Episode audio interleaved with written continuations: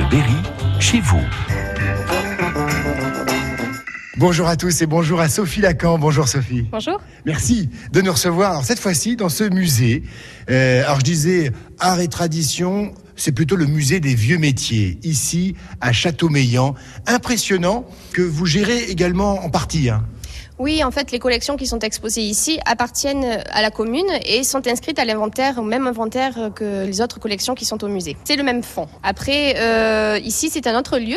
On a voulu distinguer euh, les collections d'art et tradition populaire des collections archéologiques. C'est pour ça qu'on a choisi d'exposer ces objets-là dans cette nef de, l'ancien chapitre euh, de Châteaumeillan, euh, qui est un très bel espace. C'est une ancienne, église, un ancien, un ancien chapitre de chanoine. Et puis, ça permet aussi de mettre en valeur cet immense pressoir à poudre que l'on a. C'est euh, c'est un pressoir assez gigantesque qui devait certainement écraser, alors on ne sait pas trop, du raisin, des noix. Il y en a comme ça en Bourgogne, des, des pressoirs. Euh, on ne connaît pas trop la datation, il faudrait le dater. Euh, il y a une date inscrite dessus où il y a écrit 1249. En réalité, c'est faux, c'est plutôt 1849. Ouais. Euh, ça a été mal, mal restauré et puis c'est une date de bénédiction, donc c'est pas une date de, de, de fabrication. Voilà, on a, on a donc ce très très bel objet qui est très bien mis en valeur ici et qui était avant dans les granges du musée et on ne pouvait pas faire le tour. Et ici, au moins, on a un bel espace. Imposant. La poutre principale euh, de cette euh, machine est, est, est assez incroyable. Hein. Oui, elle doit faire entre 2 tonnes 8 et 3 tonnes à peu près. Oui, d'accord. On la déplace pas tous les jours. Hein. Non, on l'a fait une fois et euh, on le refera pas deux fois. Bon, et tous les vieux métiers sont euh, quasiment représentés ici à travers des, des machines clés. Hein. Oui, voilà, on a différents aspects des métiers qu'on trouvait ici à Châteaumeillan à la fin du 19e et dans le courant du 20e siècle.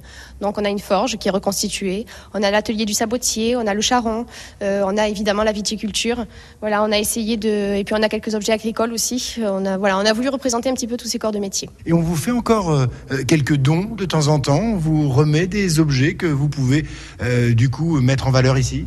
Oui, alors de manière assez régulière, hein, les Castelmeillantais ont, ont encore euh, beaucoup beaucoup de choses dans leur grenier dans leur garage, dans leur cave. Alors malheureusement, il y a souvent des objets qui reviennent et donc nous, on peut pas tous les accepter parce que ça, ça encombre nos réserves. Et puis en plus de ça, pour accepter un objet et le faire rentrer dans l'inventaire du musée, on doit le passer en commission auprès de la DRAC, euh, Centre Val de Loire.